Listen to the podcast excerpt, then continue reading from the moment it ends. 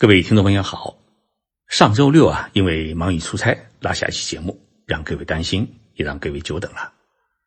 今天的《静说日本》节目啊，我想跟大家来聊一聊日本的官僚和政治家的话题，那就是在日本啊，当官有什么好处？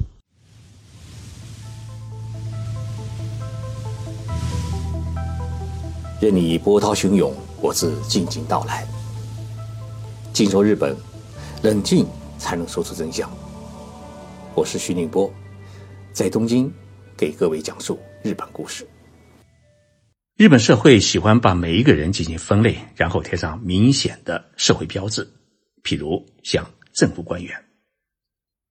政府官员这一称呼，在我们中国啊，大家都知道，是指在政府机关里面工作、担负一定管理职务的人员。但是在日本呢？他却没有政府官员这一称呼。年老的日本人呢，呃，喜欢把政府官员称作为是艺人，就是劳役的役，呃，一个人的人。这个名词呢，在我们的古代汉语当中出现过。一般的日本人则把政府官员直接称作是公务员。在日本，公务员呢是通过专门的考试进入到一个吃纳税人钱渠道的人员。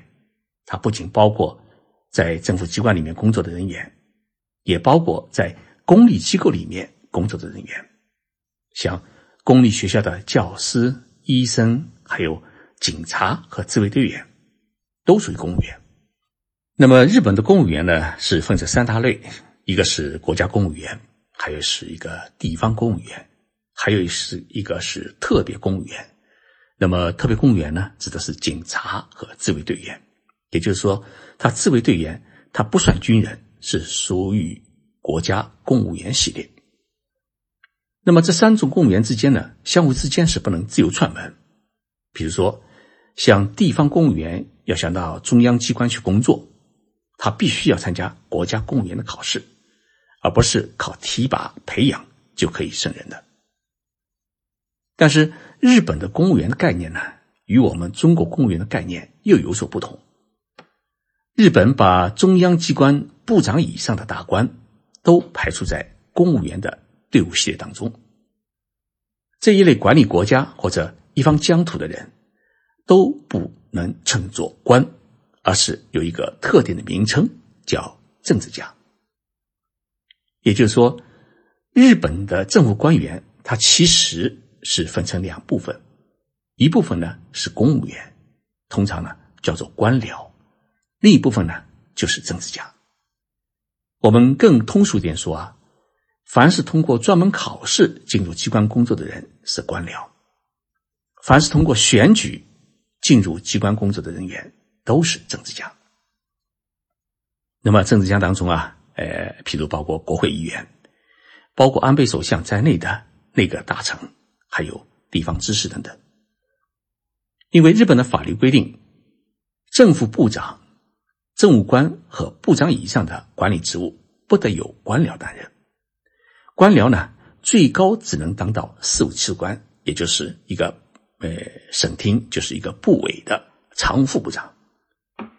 如果官僚想当部长，也就是想当大臣的话，那么他唯一的途径是辞去公务员职务，去参加国会议员，也就是众议院议员和参议院议员的竞选。当你当上国会议员以后，你才有资格和机会去当部长或者去当首相。日本这种体制呢，想说明什么呢？他想说明，国家是由一群国民选举出来的代表，也就是国会议员，他代表国民的意志进行管理，而不是有一群官僚进行管理，也就是国家是由政治家来管理的。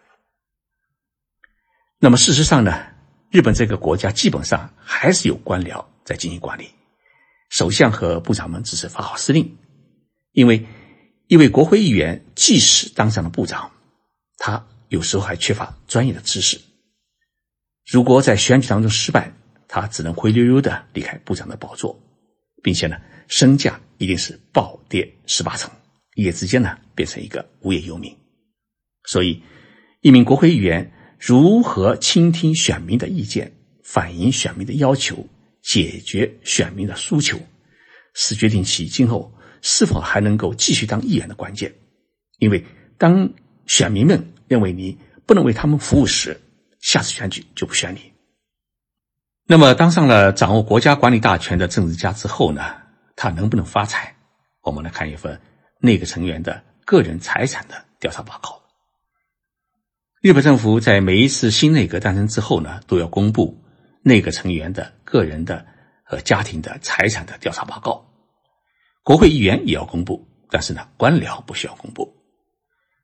最新资料显示，安倍内阁的二十名成员，也就是二十名内阁大臣，包括不动产、存款。股票等等在内，个人财产总额平均是九千两百五十九万日元，大约合五百八十七万元人民币。这二十人当中呢，只有三个人的资产是超过了一亿日元。其中，安倍首相的总额呢，哎，他是达到了一亿零三百九十六万日元，大约合适八百八十五万元人民币。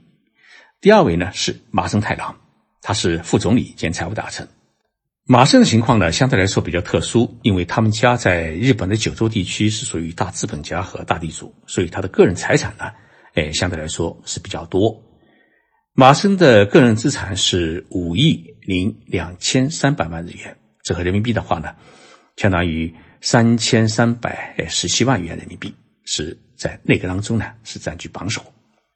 另一位呢是 IT 担当大臣平井，因为他在老家呢有许多的不动产，所以他的个人资产呢也有三亿多。那么我们可以比较一下，这些内阁大臣们，其实每个人的平均资产都没有超过六百万元人民币。那么我们北京、上海、深圳等城市里面，随便一个家庭的资产都有可能超过他们。在这里啊。我要特别提到一位未来最有可能成为日本首相的一个年轻的政治家，他的名字呢叫小泉进次郎，今年是三十八岁，还没有女朋友。确切的说呢，他不要女朋友。小泉进次郎当过日本的内阁府的政务官，现在呢担任日本执政的自民党的首席的副干事长。更为重要的隐形身份是，他是日本前首相。小泉纯一郎的儿子，小泉他被称为日本执政的自民党的白马王子。他早年呢留学美国哥伦比亚大学，获得了政治学的硕士学位。二零零六年呢，他进入了美国的智囊机构战略国际问题研究所，在日本部担任研究员，曾经担任过美国国家安全保障会议亚洲事务负责人的麦克格林的呃助手。那么，二零零七年，小泉进次郎他回国呢，担任了父亲的秘书。在小泉前首相宣布从政坛隐退后，他继承了父亲的选举区，在二零零九年呢，一举当选为众议院议员，当年呢才二十七岁。随后呢，呃，小泉进次郎就担任了自民党的青年局长。由于小泉进次郎长得和他父亲呢十分的相像。呃，说话语气啊，还有性格也十分的相似，因此呢，他一当上议员，就获得了不少日本国民的喜爱，成为自民党内最有人气的议员。在近几年的两次的国会选举当中，他为一百多名自民党的候选人站台助选，个人的支持率啊，他超过了安倍首相。因此，许多日本人啊，也相信这位。气盛年少，但是做事稳当的金次郎啊，一定会在将来成为日本的首相。小泉进次郎呢，其实已经不是官二代，而是小泉家的第四代的政治家。他的曾祖父呢，哎，曾经担任过邮政大臣；他的祖父曾经担任过防卫厅长官。那么父亲呢，哎，小泉纯一郎担任过日本五年半的首相。金次郎本人已经担任了呃十几年的众议院议员，但他的全部的个人财产却只有一辆丰田小轿车，按照目前的市场的价格，价值也只有四十万日元，大约和三万多块人民币。由于汽车呢不列入个人财产的调查范围，因此呢，小泉进次郎他目前的个人财产是零。许多日本人都很难想象，像小泉进次郎，他出生在一个政治世家，居然呢自己没有财产，而且连存款都没有。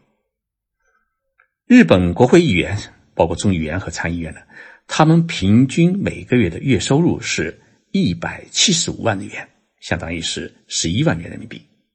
那么这个数字看上去是比较大的。他的年收入是两千一百六十万日元，相当于是一百三十六万元人民币。另外呢，还有一年七百八十万日元的立法调查费，一年一千两百万日元的文书通讯交通费。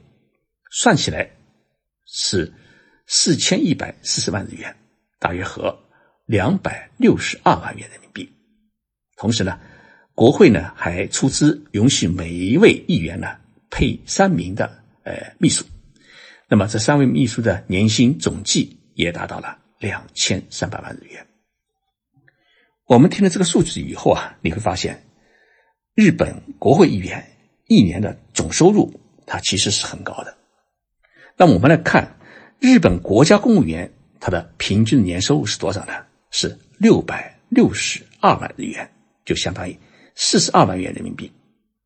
那么一般公司职员的他的平均年收入只有四百零八万日元，大约合二十六万元人民币。所以在这样的背景之下，国会议员他一年实际有四千多万日元的收入。那么这个数字。它其实是十分惊人的，但是在日本的国会议员当中，却没有一个人喊自己是富翁，尤其是当选没几年的新人议员，更是数着零钱过日子。为什么他们生活还过得这么拮据呢？一名国会议员啊，给我算了一笔账，他说啊，首先，议员身边需要一大批。包括秘书在内的工作人员，总数需要多少呢？是根据议员本人的政治影响力和活动的能量来决定的。那么，在国会办公室里面，正常秘书和第一秘书、第二秘书的工资是由国会事务局负担的，也就是国库给你负担的。但是呢，在选举区里面，也就在他家乡，每一位议员他至少要设立一个个人事务所。那么，雇佣的私设秘书，少的呢要三个人，有的多的呢十几个人，甚至二十几个人。那么这些秘书他干什么呢？就帮助议员在选举区里面啊打理各种，比如说像选民的呃诉求啊，呃地方政府的诉求啊，还有呃支持者的婚丧喜事等等。那么所有的房租、人员的工资、通信交通以及出差的费用。全部需要议员本人负担，那么这一笔叫做选区维持费的开支有多少呢？它的金额直接关系到议员下次能否当选。这么多的钱都用到哪里去了呢？这位议员啊，给我算了笔细账。他说啊，在一个选区里面，至少有十万名选民，每天呢至少有一个人死亡。一个人死亡以后呢，他要以议员的名义发封唁电。送上一份香火钱，一般需要五千日元，大约合三百块人民币。那么一个月，他至少在这方面的开支需要十五万日元，一年下来呢，就是一百八十万日元。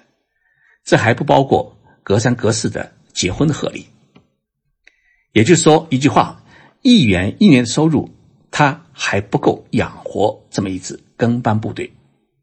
所以要笼络这么多选民的心，他需要大量的资金。那么资深的有影响力的政治家，一般还有企业或者支持者的政治捐款，但是这笔捐款他不能算个人的收入，因为他的捐款是受到法律的限制，而且呢账目必须是绝对透明。如果你有偷记或者呃偷交的话，那么一旦被发现。就要追究法律责任。那么没有影响力的议员，就像刚刚当选不久的议员，他呢就是变成清水一样的，除了高中、大学同学给他一点支持以外，估计没有什么企业愿意做他的支持者。那么，像小泉进次郎，他虽然是呃政治家的后代，那么这么年轻的政治家，他为了能够得到选区里面选民更多的支持，因此他必然要花好多的钱，所以呢会出现收入不多、支出很大的困境。因此呢，不借钱已经是万事大吉，更不要说啊、想买豪宅啊、买豪车这样事情呢。对小泉进次郎这样的年轻政治家来讲，已经是一个不可能实现的奢望。所以，他的父亲小泉纯一郎在自己辞去议员职务时候，把选区让给儿子，对儿子就说了这么一句话：“他说啊，我没有财产留给你，但是呢，留给你的只有政治遗产。”至今依然是单身汉的金次郎，近日在接受媒体采访时谈到自己的财产是零的问题，他表示啊。人生啊，简单就是快乐。说不定在下一次选举当中我会落选，但是呢，已经获得了副大臣官位的金次郎呢，依然对自己的政治人生是充满了危机感，而不敢追求过多的奢侈。他把全部的资金用于自己的政治事业当中。也许对于他来说啊，政治事业获得成功，比住豪宅、开豪车更有价值。人生只能一头热，这就是这位日本首相儿子的人生哲学与心态。今天晚上啊，其实我在成都，呃，然后晚上呢，我与加入了喜马拉雅徐金波思想圈的十六名的听众朋友一起啊，要聚餐交流。成都听众朋友很热情，比麻婆豆腐还浓烈，谢谢大家。以后呢，我每到一个城市啊，都会努力的。与加入思想圈的朋友们进行面对面的交流。明天我要去西藏，下期的节目呢将会在拉萨录制，在拉萨录制节目啊将会有另外一种情调，期待在空中呢与大家的相聚。